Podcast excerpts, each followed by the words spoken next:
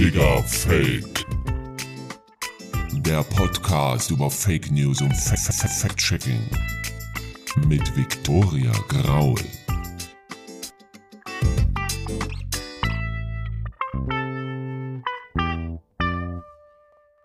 Hey Leute, willkommen zu einer neuen Folge von Digger Fake, dem etwas anderen Aufklärungspodcast mit den magischen F-Wörtern Fake News und Fact-Checking. Ich bin Victoria und habe mir für diese Sendung was ganz Besonderes überlegt, denn wir steuern ja auf Silvester zu. Diese Folge ist nicht nur die kürzeste Digger Fake Folge, die wir je hatten. Nein, sie ist auch ausgesprochen meinungsstark. Es wird Dampf abgelassen, es wird der symbolische Zeigefinger gehoben.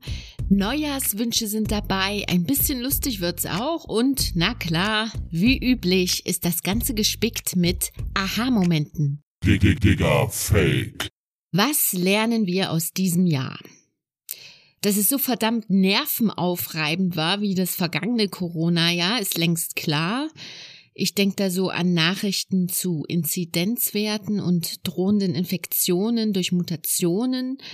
Da hatte ich schon den Eindruck, als wäre ich in einem Dauerthriller, ständig unter Spannung. Urlaubsplanung fühlte sich dann genauso an wie ein Thriller und generell Freunden und Familie, die weiter weg wohnen, einfach mal eine verbindliche Zusage zu geben, war anstrengend, weil kaum machbar.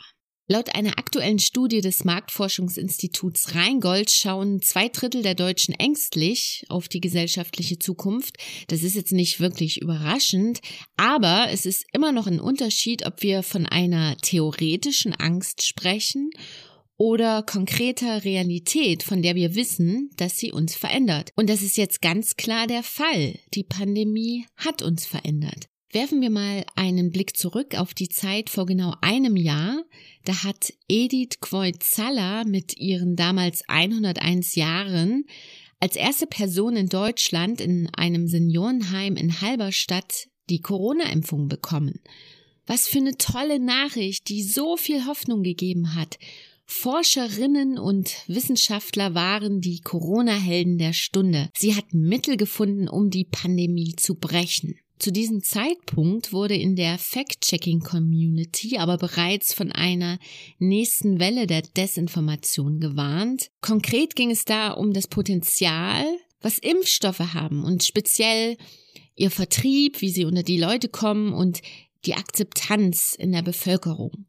Dass sich Angst und Skepsis vor Corona-Impfstoffen so krass durch unsere Gesellschaft ziehen, habe ich rückblickend betrachtet echt unterschätzt. Mit Desinformationskampagnen, bei denen Desinfektionsmittel oder Wurmmittel für Pferde als vermeintliche Heilmittel gegen Corona angepriesen werden, konnte ich mich noch arrangieren. Schließlich gab es eine Anti-Impf-Bewegung bereits vor Corona. Ja, das zeigte die Debatte um die Masernimpfpflicht im Frühjahr 2019 in Deutschland zum Beispiel. Aber die Effekte hin zur Radikalisierung der Impfgegnerinnen sind einfach nur noch erschreckend. Wenn eine Gruppe auf Telegram einen Mord an Sachsens Ministerpräsidenten Michael Kretschmer plant, ja, wie durch Recherchen des ZDF-Magazins Frontal bekannt wurde, dann läuft echt was schief im Land. Was geht nur in den Köpfen der Leute vor? Klar, wenn ein Impfstoff der einzige Ausweg aus einer Gesundheitskrise sein soll, klingt das paradox. Leben wir doch in einer Welt mit einer scheinbar unendlichen Anzahl an Lebensstilen, wo Demokratie auf den ersten Blick nicht mit Pflichten in Verbindung gebracht werden mag und das als übergriffig erscheint. Eine Rechtfertigung sind solche Ansichten dennoch nicht. Desinformation ist schnell gemacht. Es steckt viel Kapital dahinter. Die Produzenten spielen mit der Angst von Leuten, zeigen vorgeheucheltes Mitgefühl und verstreut auf sozialen Netzwerken erreichen Falschinformationen sogar die Menschen, die diese Plattform gar nicht nutzen, weil sie mit Menschen in Kontakt stehen, die sie nutzen. Dieses Jahr zeigt, was passiert, wenn wir uns nicht auf Fakten einigen. Unsere Gesundheit, Sicherheit und Demokratie sind in Gefahr und Desinformation zu entlarven ist eine Mammutaufgabe, aber dringend notwendig. Meine Heldinnen und Helden sind in diesem Jahr all die Menschen, die helfen, die Auswirkungen der Pandemie zu bekämpfen. Es geht über Wissenschaftlerinnen hinaus. Es betrifft alle, die aktiv am Corona-Impfprozess beteiligt sind und auch die, die Überzeugungsarbeit leisten und aufklären, online oder analog, in der Familie oder in der Politik. Ich habe euch ja gesagt, diese Folge ist äußerst meinungsstark und das geht entsprechend über meinen eigenen Jahresrückblick hinaus. Wie denken die Digger Fake Gäste über das Jahr 2021? Mit welchen Eindrücken verlassen Sie das Jahr? Welche Wünsche haben Sie? Einige von Ihnen haben mir Ihre Eindrücke als Sprachnachricht geschickt und die werdet ihr jetzt hier hören. Viel Spaß! Hallo Viktoria, hier ist Valentin von der Jungen Presse in Niedersachsen. Und ich wollte mich erstmal ganz herzlich bedanken, dass ich nochmal in deinem äh, Podcast auftreten darf. Und habt ihr heute ein eher ernstes Thema mitgebracht, was mich insbesondere am Ende äh, des Jahres besonders beschäftigt hat. Und zwar wohne ich ähm, mittlerweile seit einem Jahr in Dresden und studiere hier und bekomme deswegen relativ ungefiltert mit, wie gefährlich es äh, geworden ist für Journalistinnen und Journalisten von Demonstrationen in Sachsen zu berichten. Also zum Beispiel jetzt ganz groß ähm, jeden Montag die äh, Querdenker-Demonstration, aber auch andere äh, rechte äh, Demonstrationen, dass halt einfach irgendwie man das Gefühl hat, es ist ein Wall durchbrochen, eine Mauer durchbrochen und plötzlich ist äh, Gewalt gegen Journalistinnen und Journalisten wieder viel häufiger und ähm, auch irgendwie viel salonfähiger geworden in gewisser Art und Weise. Und das ist natürlich eine ganz schlimme Entwicklung.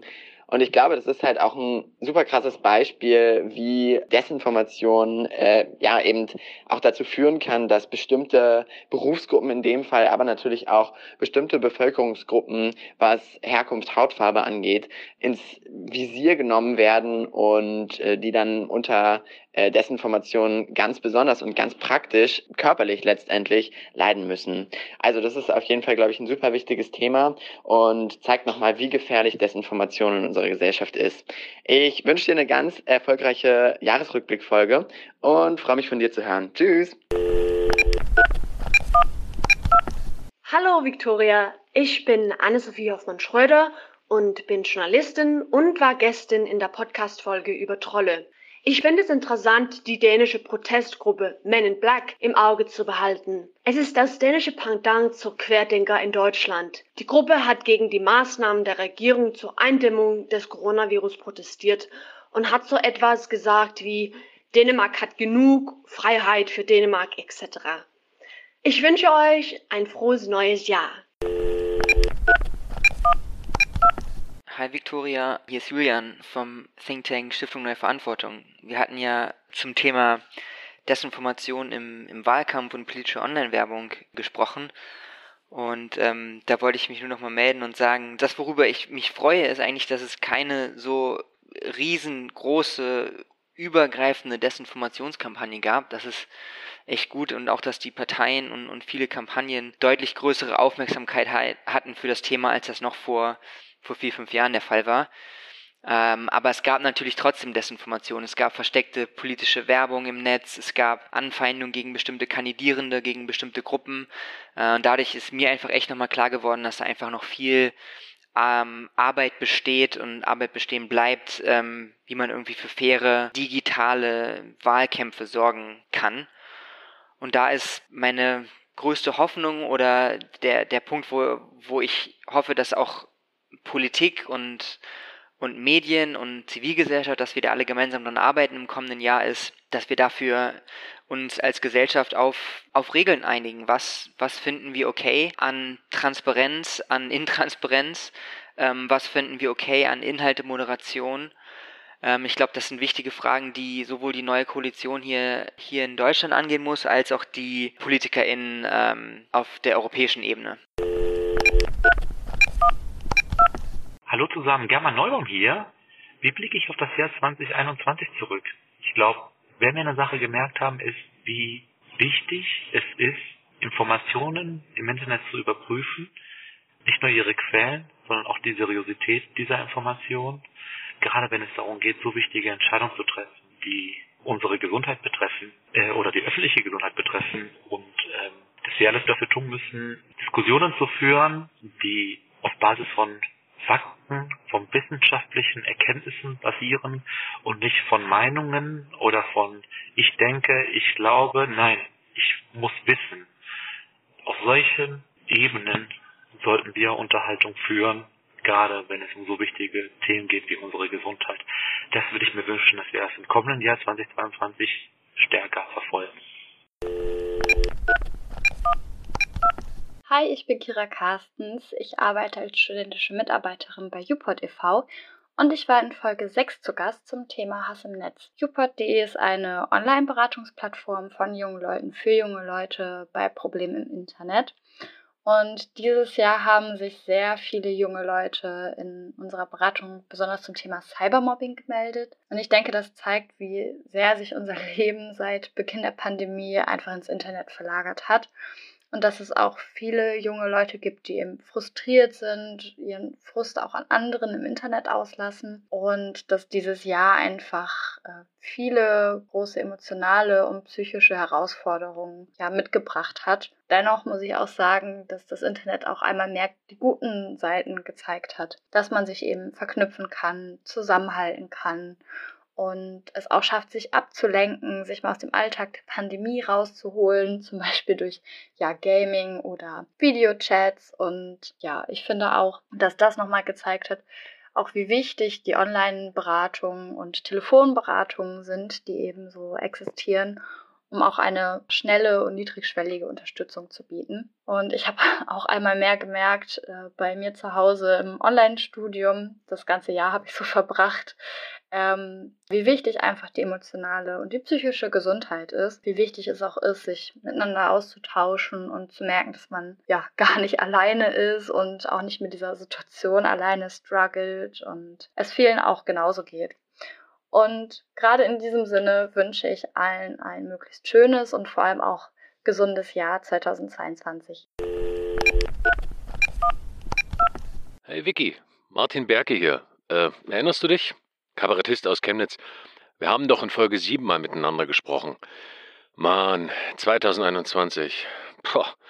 Wir haben jetzt einen Mediziner als Gesundheitsminister und alles freut sich.